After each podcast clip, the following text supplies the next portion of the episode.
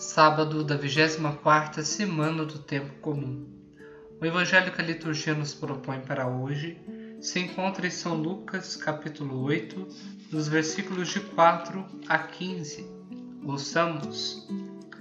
Naquele tempo reuniu-se uma grande multidão, e de todas as cidades iam ter com Jesus. Então ele contou esta parábola. O semeador saiu para semear a sua semente Enquanto semeava, uma parte caiu à beira do caminho. Foi pisada e os pássaros do céu a comeram. Outra parte caiu sobre as pedras, brotou e secou, porque não havia umidade. Outra parte caiu no meio de espinhos. Os espinhos cresceram juntos e a sufocaram. Outra parte caiu em terra boa, brotou e deu fruto cem por um. Dizendo isso, Jesus exclamou: Quem tem ouvidos para ouvir, ouça. Os discípulos lhe perguntaram o significado dessa parábola. Jesus respondeu: A vós foi dado conhecer os mistérios do reino de Deus, mas aos outros só por meio das parábolas, para que olhando não vejam e ouvindo não compreendam. A parábola quer dizer o seguinte: a semente é a palavra de Deus. Os que estão à beira do caminho são aqueles que ouviram, mas depois vem o diabo e tira a palavra do coração deles, para que não acreditem e não se salvem. Os que estão sobre a pedra são aquelas que, ouvindo, acolhem a palavra com alegria, mas eles não têm raízes por um momento acreditam, mas na hora da tentação voltam atrás. Aquilo que caiu entre os espinhos são os que ouvem, mas com o passar do tempo são sufocados pelas preocupações, pela riqueza e pelos prazeres da vida e não chegam a amadurecer. E o que caiu em terra boa são aqueles que ouviram com um coração bom e generoso conservam a palavra e dão fruto na perseverança. Palavra da salvação, glória a vós, Senhor. Amados irmãos e irmãs em Cristo Jesus, Jesus hoje traz uma parábola da qual ele mesmo explica, meio que já agiliza um grande passo de nossa reflexão. Essa semente é a palavra de Deus.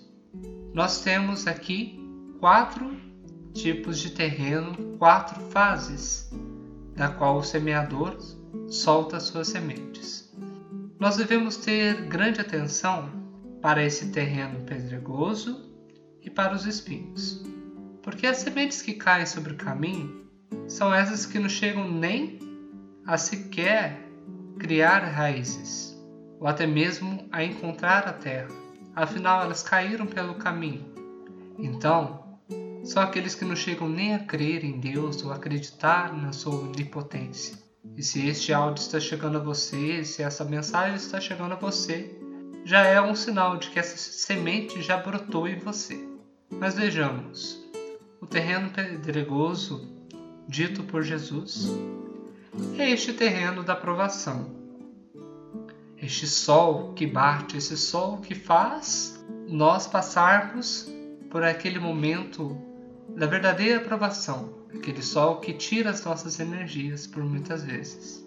Porque aqui podemos dar aquele exemplo do tipo de cristão que teve o seu encontro com Cristo, acabou de sair de um retiro, está cheio de Deus. Mas a primeira aprovação, ele se acha abandonado por Deus e não mais se encontra. E aí, essas pedras o atrapalham de ter este encontro verdadeiro com Cristo. Um pouco parecido também está as sementes que caíram entre os espinhos. São pessoas que realmente querem crer em Deus, mas, entretanto, elas estão entre duas coisas.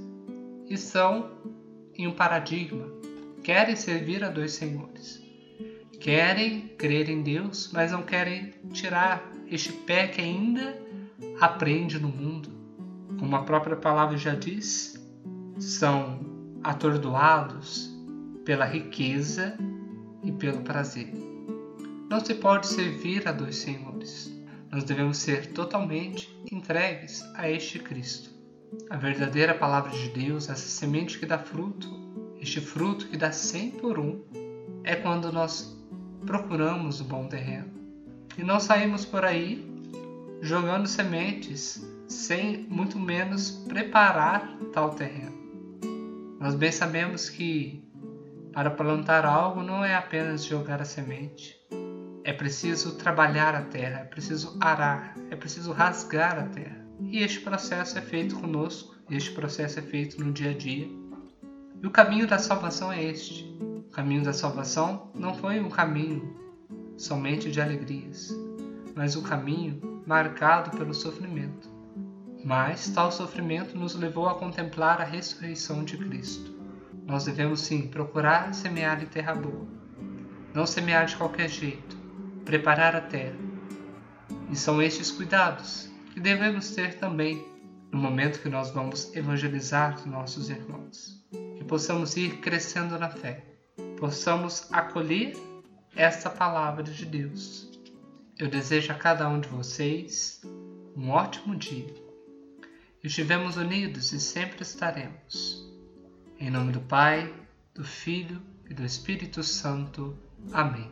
Um grande abraço.